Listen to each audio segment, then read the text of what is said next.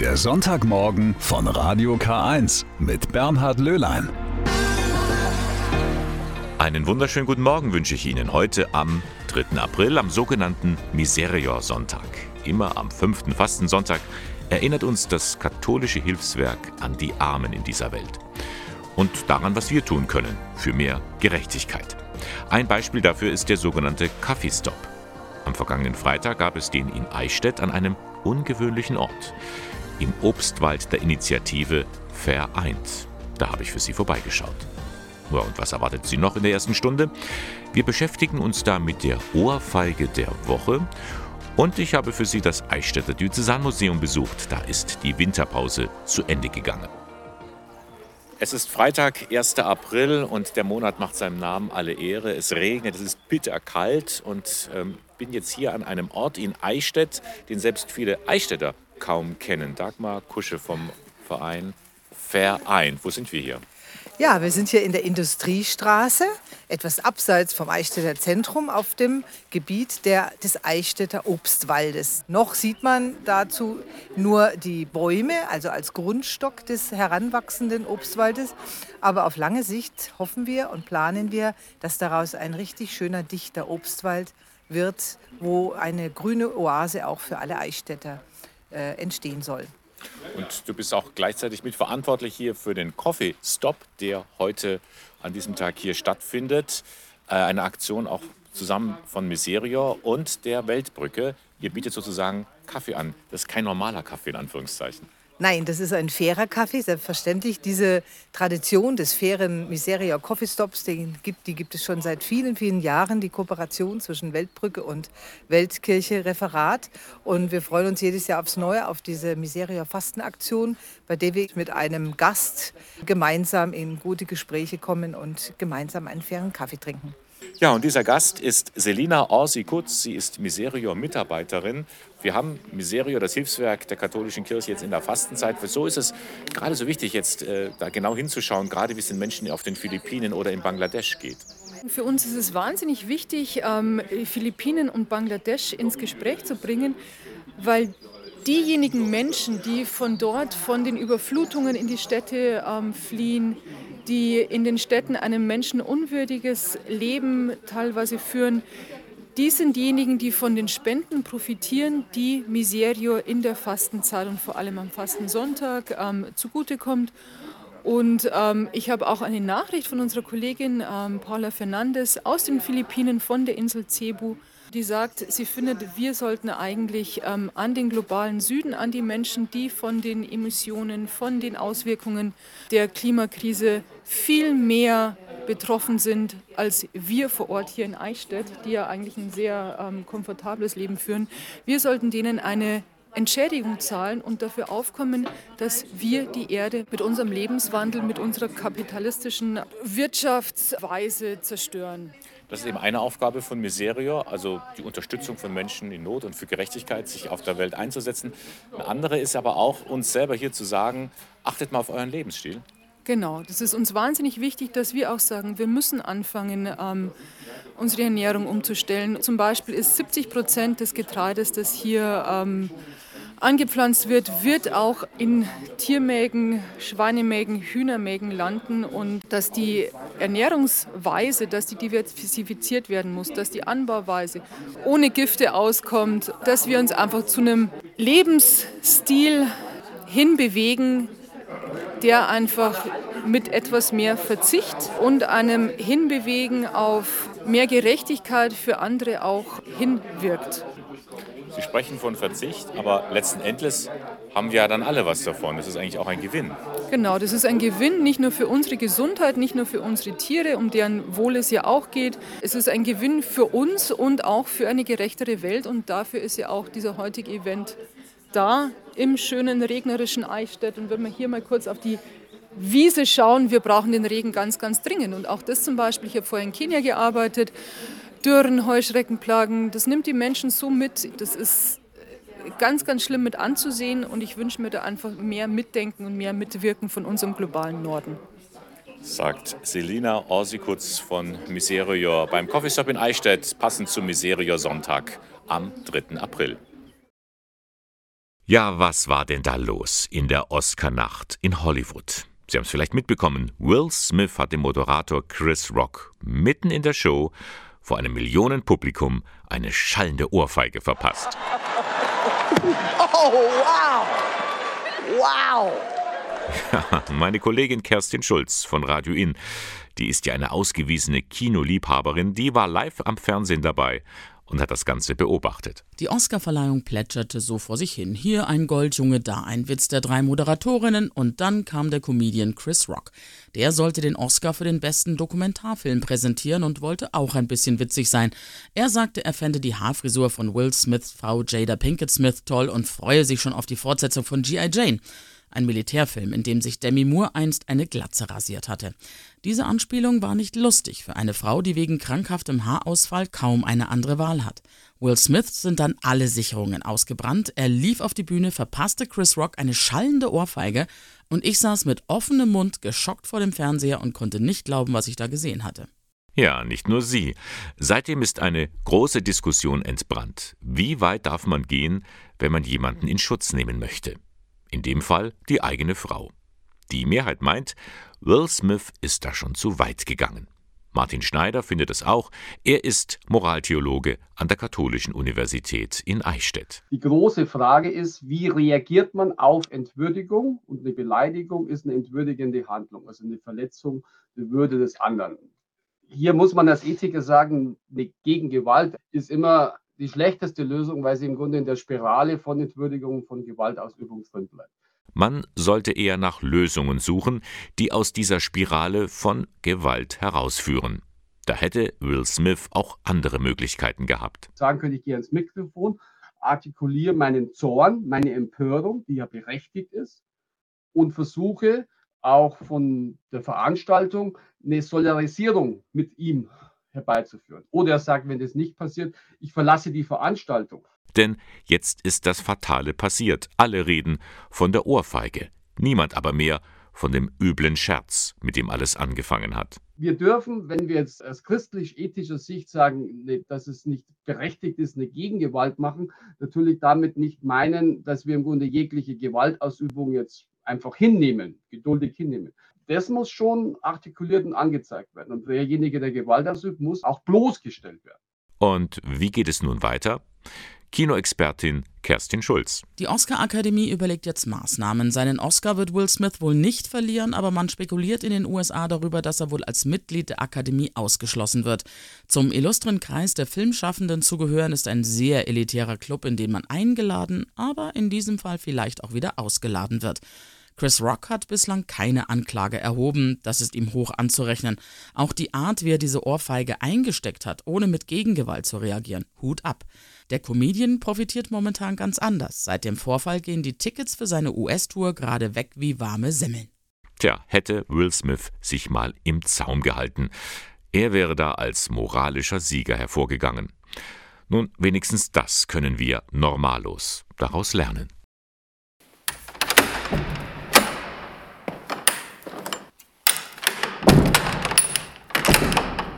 Lange Zeit war diese Tür verschlossen, der Eingang zum Domschatz und Diözesanmuseum in Eichstätt. Am vergangenen Freitag, da ging aber die Winterpause zu Ende.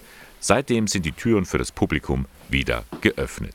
Und mit dem Start in die neue Saison kann das Museum auch ein kleines Jubiläum feiern. Grund genug, um mal hineinzuschauen. Dazu habe ich mich mit der Leiterin Claudia Grund unterhalten. Endlich wieder offen nach der Winterpause das Diözesanmuseum. Was finden wir hier eigentlich für Objekte? Das Diözesanmuseum bewahrt Sammlungen, die sämtlich mit der Diözese Eichstätt zu tun haben. Also entweder Kunst, die hier entstanden ist, oder mit Geschichte, Persönlichkeiten oder heiligen Gestalten zu tun haben. Ein kleines Jubiläum feiert ihr in diesem Jahr, 40 Jahre lang an diesem Ort, aber das Diözesanmuseum hat schon eine viel längere Geschichte. Oh ja, das ist viel länger. Das geht auf die Privatsammlung eines Pfarrers aus der Diözese zurück. Sebastian Mutzel hieß er. Hat sich als der große Kunstexperte auch gefüllt und hat viel mittelalterliche Kunst, die teilweise dem Untergang geweiht war, gesammelt und hat diese Sammlung um 1900 dem Bischof von Eichstätt geschenkt um ein Museum damit zu errichten. 1901 ist unser Museum gegründet worden, aber nachdem es äh, unterschiedlich provisorisch untergebracht war, zeitweise sogar in der Sommerresidenz, wurde eben 1982 in neu renovierten Räumen das Museum hier eröffnet und dieses Jubiläum können wir jetzt voll Stolz begehen. Gleich neben dem Dom und man kommt hier auch rein, obwohl der Dom geschlossen ist, durch den Hintereingang am Residenzplatz. Was sind denn so die Highlights dieses Museums? Ja, sicherlich zuallererst sind die sogenannten Walburger Teppiche zu nennen. Wunderbare Wirkteppiche, die in und um St. Walburg entstanden sind und äh, die Legende und die Verehrung der heiligen Walburger schildern. Also die reinsten Mittelalter-Comics, also absolut sehenswert. Ja, beide so um 1500 entstanden. Dann ähm, sicherlich eines meiner persönlichen Lieblingsstücke, gerade nachdem der Dom eingerüstet ist, sind Figuren, die vom Hauptportal stammen. Eine herrliche Anbetung der Könige, Tonfiguren um 1420, feinst gearbeitet und hier auf Augenhöhe zu sehen. Naja, und sicherlich absolut sehenswert unsere Schatzkammer. Da kommen nicht nur Kinderaugen zum Funkeln. Wer sich für Kunst interessiert, kennt das Museum natürlich, aber es lohnt sich in diesem Jahr auch für, sagen wir mal, treue Museumsgänger nochmal hier vorbeizuschauen.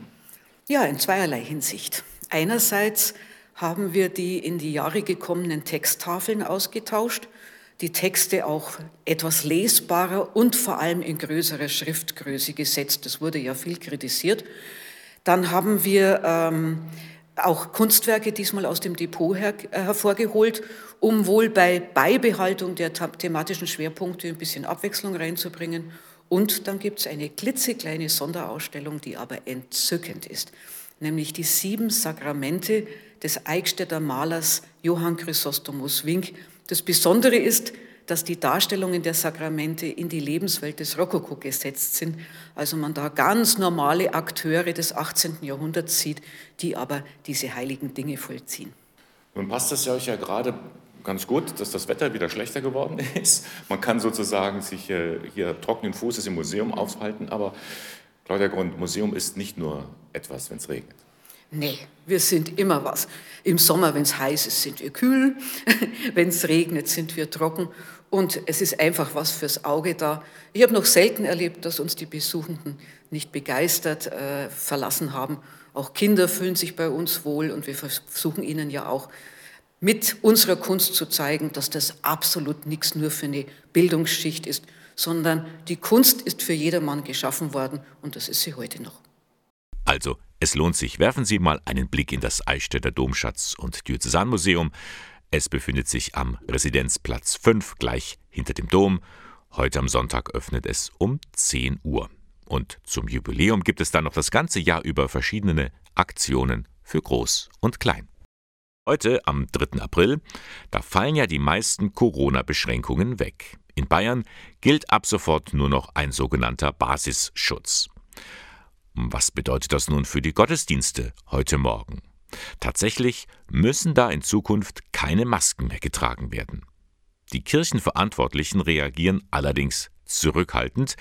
Ihre Empfehlung ist da eine andere. Und so hat sich der Generalvikar im Bistum Eichstätt, Pater Michael Huber, mit einigen Hinweisen an die Gemeinden gewandt. Demnach muss der Abstand von eineinhalb Metern zwischen Personen nicht mehr eingehalten werden. Es bedarf auch nicht mehr markierter und gesperrter Plätze, auch die Einlasskontrollen und Platzanweisungen erfolgen nicht mehr. Aber in einem Punkt weichen dann die Empfehlungen von den staatlichen Vorgaben ab. Denn es heißt, Während der Gottesdienste sollen weiterhin die Teilnehmer in geschlossenen Räumen eine FFP2-Maske tragen. So also die Empfehlung. Immerhin an einem Punkt werden die Gläubigen merken, dass sich etwas gelockert hat. Die Weihwasserbecken dürfen wieder gefüllt werden. Die befinden sich in der Regel gleich neben dem Handdesinfektionsmittelspender. Also, jetzt wissen Sie, worauf Sie sich einlassen können, wenn Sie heute Morgen in die Kirche gehen. Was ist eigentlich aus der einrichtungsbezogenen Impfpflicht geworden. Es war im Dezember vergangenen Jahres, da beschloss die Bundesregierung diese Teilimpfpflicht, also zum Beispiel für Seniorenheime oder Behinderteneinrichtungen. Da müssen die Beschäftigten nachweisen, dass sie entweder geimpft oder genesen sind. Bis zum 16. März wurden die entsprechenden Daten gemeldet. Und was passiert jetzt? Der Ball liegt nun im Spielfeld der Gesundheitsämter, sagt Martin Müller. Er ist der Justiziar beim Caritasverband Eichstätt. Das Gesundheitsamt muss jetzt vom Gesetzes wegen prüfen, ob diese Mitarbeiter weiterhin in der Einrichtung tätig sein dürfen oder nicht. Dass sich das natürlich ziehen wird, Monate, ähm, das wissen wir alle wegen der Überlastung der Gesundheitsämter. Hinzu kommt für Bayern die Zusage, bis zum 31. August wird es ohnehin keine Beschäftigungsverbote geben. Und jetzt kommt's. Das Gesetz mit der Impfpflicht gilt sowieso nur bis Ende des Jahres. Wenn wir also frühestens ab 1.9. Tätigkeitsverbote ausgesprochen bekommen, dann gelten die für vier Monate. Es ist fraglich, ob das wirklich das Ziel war. Und deswegen müssen wir sagen, enorm großer Verwaltungsaufwand, enorm große Rechtsunsicherheit. Und der Nutzen, der daraus äh, erwächst, ist doch, nennen wir es mal, zweifelhaft. Erinnern wir uns, was war das für ein Aufschrei? Beschäftigte drohten mit Kündigungen, andere forderten die allgemeine Impfpflicht. Alles nur heiße Luft? Bis jetzt heiße Luft, weil wir nicht wissen, wie weit die Gesundheitsämter dann tatsächlich die Tätigkeitsverbote aussprechen werden. Äh, ich denke, da hat man äh, zunächst einmal überreagiert. Und die Politik hat es allerdings auch erkannt, dass da ein wahrer Kern in diesen Überreaktionen steckt und hat die ganze Situation angepasst, indem sie bei der Umsetzung des Gesetzes eine gewisse Zurückhaltung an den Tag gelegt hat. Eine Ausnahme gibt es.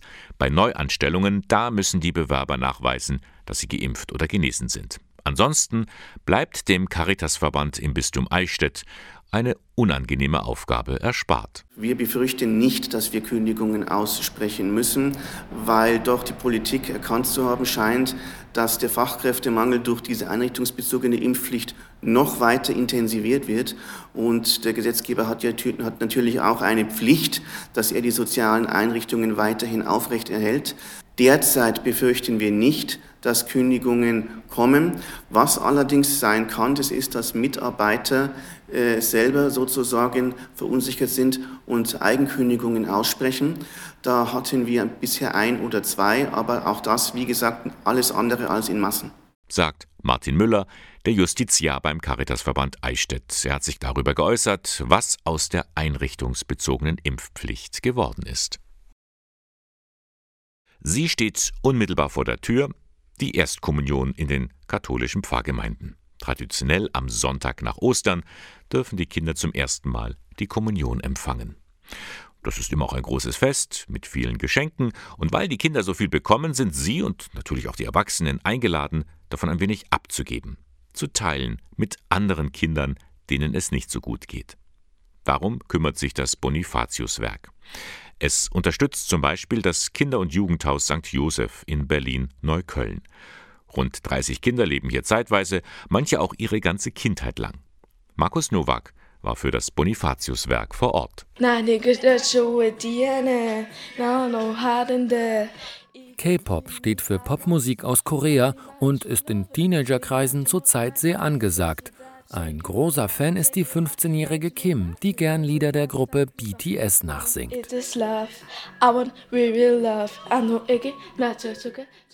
Es macht halt einfach Spaß, sich zu bewegen und den Beat zu fühlen, die Musik zu fühlen. Und wenn halt die Musik angeht, ich mir die Kopfhörer reinstecke, schließe ich meine Augen und lasse meinen ganzen Stress einfach fallen. Also sozusagen wie so ein schwarzes Loch. Anders schaffe ich sonst den Tag nicht, weil Sonst, weil ich schlafe halt in der Nacht kaum. Auch jetzt, wo Corona immer noch ein Thema ist, lenkt sich Kim ab und macht oft die stressbefreiende Musik an. Seit die 15-Jährige ein Baby ist, hatte sie keinen Kontakt zum Vater. Auch die Bindung zur Mutter ist abgerissen. Seit sieben Jahren lebt das Mädchen daher im Kinder- und Jugendhaus St. Joseph in Berlin-Neukölln und ist immer wieder mit Vorurteilen konfrontiert. Wenn ich halt erzähle, dass ich hier heim wohne, gucken mich alle immer so an, so richtig geschockiert. Oh mein Gott, sie ist ein Heimkind oder so. Was die meisten halt nicht wirklich draußen sehen, ist halt, dass es halt nicht so schlimm ist, wie sie früher es im Heim war. Weil es gibt halt immer noch dieses, ja, ist es so schlimm? Müsst ihr euch das äh, Fernsehgucken verdienen? Dürft ihr nicht raus? Also diese Vorurteile zu den Heimen. Guck mal, guck mal. gut an der guck Stelle mal, da, da, guck mal. Spielnachmittag in einer der Wohngruppen. Paris, London und Wilhelmshaven heißen die Kinder-WGs, in denen die Erzieherinnen um Leiterin Monika Kiesig wirken.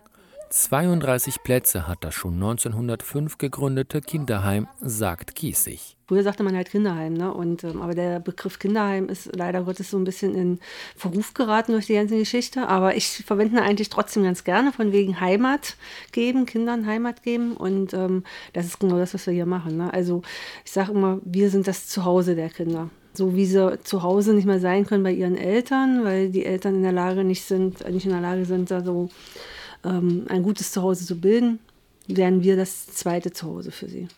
Und ähm, versuchen das so familienanalog wie nur irgendwie zu gestalten. Sehr viele Kinder verbringen den größten Teil ihrer Kindheit hier bei uns. Wenn es darum geht, den Spielplatz neu zu gestalten oder neue Einrichtungsgegenstände zu kaufen, unterstützt das Bonifatiuswerk das katholische Kinderhaus in der Berliner Diaspora schon seit langem.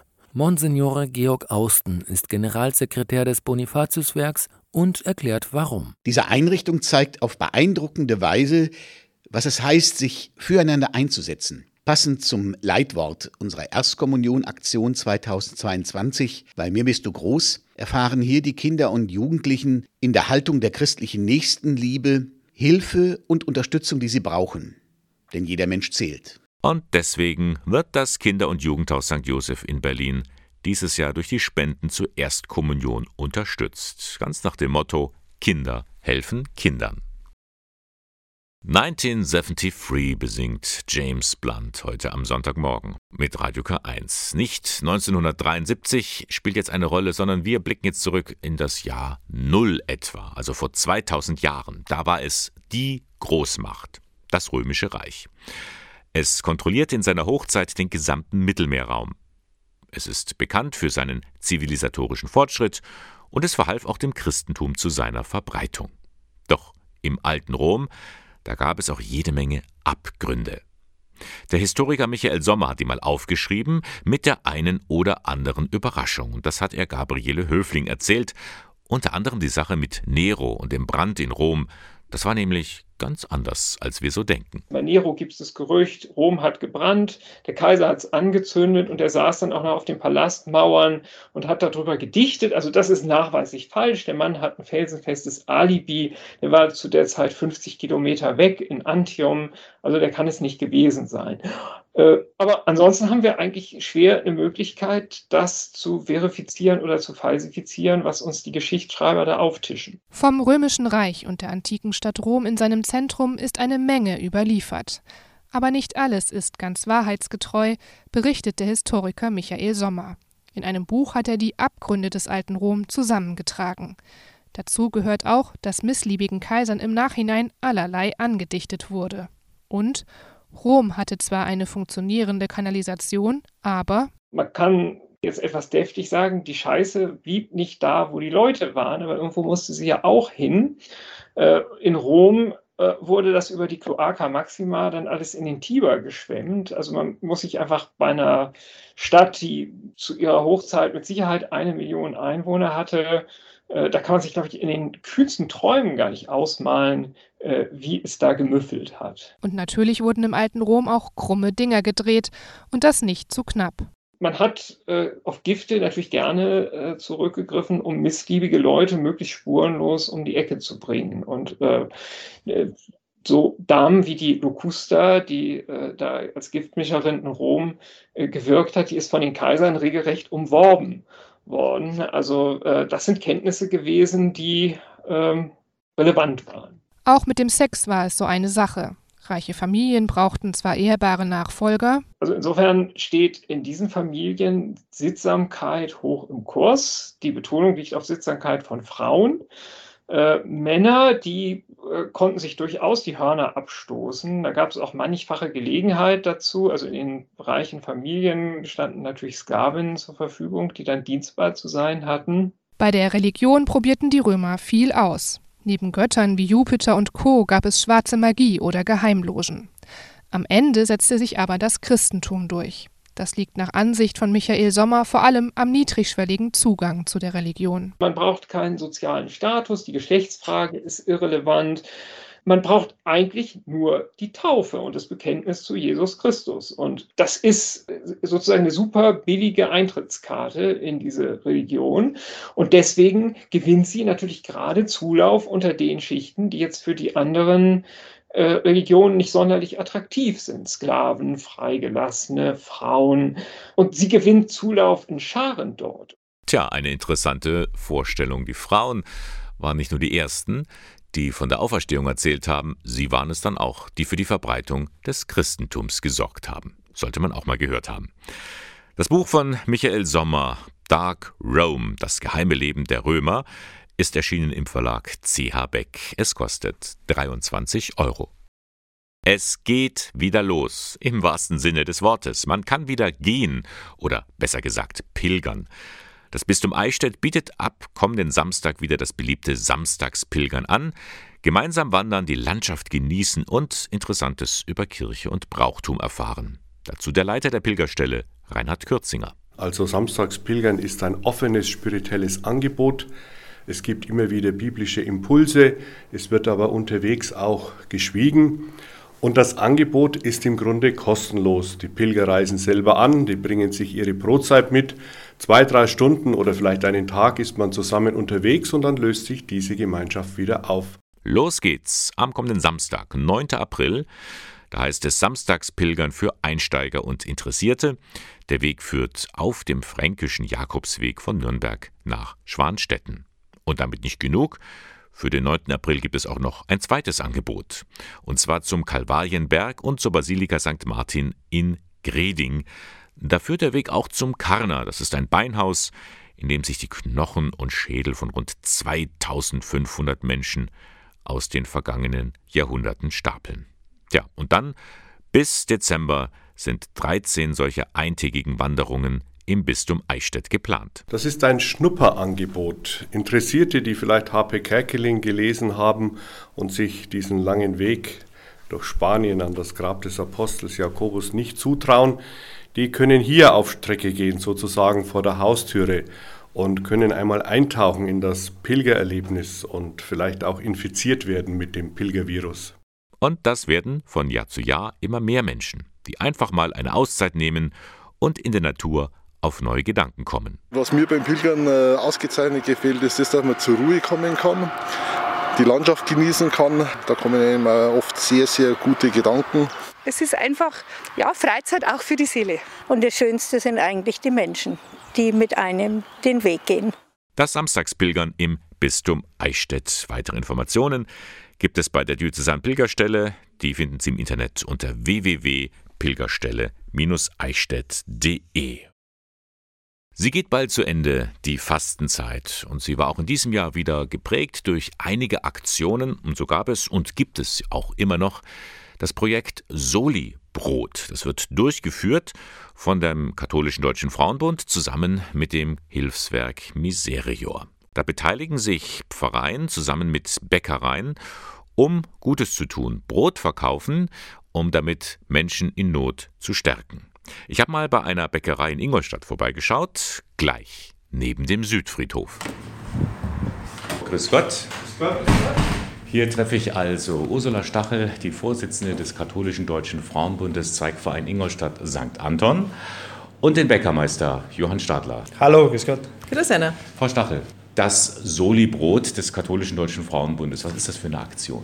Es gibt seit 2013 bundesweit die Aktion dass man in der Fastenzeit sich einfach solidarisch zeigen will und die Armut und den Hunger auf der Welt äh, dem entgegenwirken will mit dieser Aktion.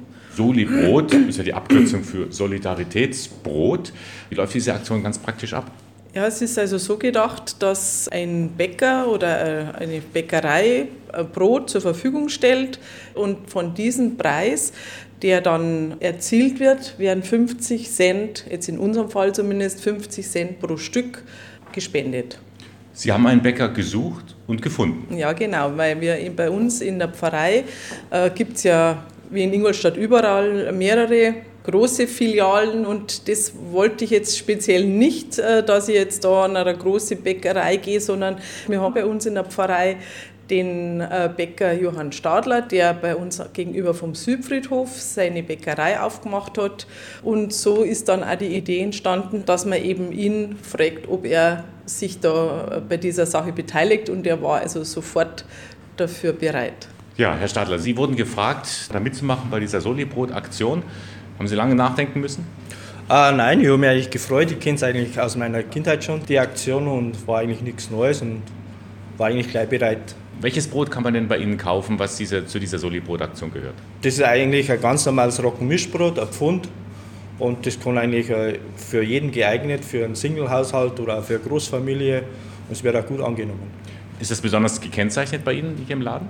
Ich habe natürlich oben das Plakat und äh, die Leute kennen es eigentlich die meisten aus dem Fahrberiff. Da reden wir eigentlich ganz viele an. Jetzt ist äh, Nachmittag, das Brot ist schon weg. Das ist jetzt Zeit schon weg, ja. Das sollte zwar normal nicht sein, aber ist halt auch schwer zum Kalkulieren. Das ist ein gutes Zeichen, das ja, wird auch angenommen. Ja. ja, es wird echt gut angenommen. Was ist so Ihre Motivation, dass Sie sagen, da mache ich mit? Warum unterstützen Sie sie so? Die Miserio ist eigentlich äh, bekannt bei jedem, die machen natürlich schon viel für die dritte Welt und sind halt da, wo Not ist. Und das kann man, glaube ich, bei uns in Deutschland, wo es jedem gut geht, einfach schon unterstützen. Ich muss sagen, das ist was, was mich unheimlich fasziniert, dass die sowohl äh, politisch als auch eben sozial sehr weit aufgestellt sind. Und wir wollen ja immer durch den Frauenbund auch in, in der Pfarrei irgendwelche Spendenaktionen machen. Und wenn einem dann schon so was Sinnvolles vorgeben wird, dann ist natürlich schön, wenn man sich hängen kann. Also eine Win-Win-Situation für alle Beteiligten. Für alle Beteiligten, genau. Das Soli Brot, eine Aktion des katholischen Deutschen Frauenbundes und Miserior. Heute ist ja der Miserior Sonntag, da wird in allen Kirchen Geld für Menschen in Not gesammelt. Das Brot in der Bäckerei Stadler, das können Sie noch bis Ostern kaufen.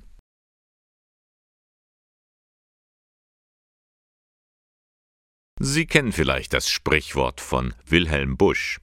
Erstens kommt es anders, zweitens als man denkt. Da kannst du in deinem Leben planen, so viel du willst, aber dann läuft es doch in eine andere Richtung.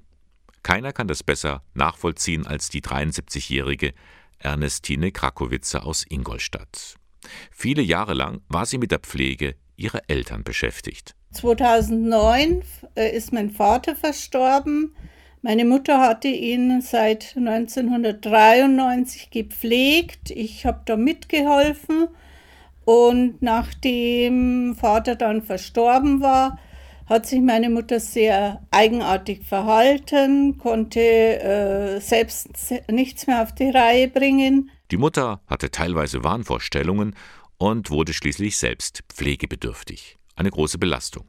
Ihr Tod im Jahr 2015 war für Ernestine Krakowitzer bei aller Trauer auch so etwas wie eine Befreiung.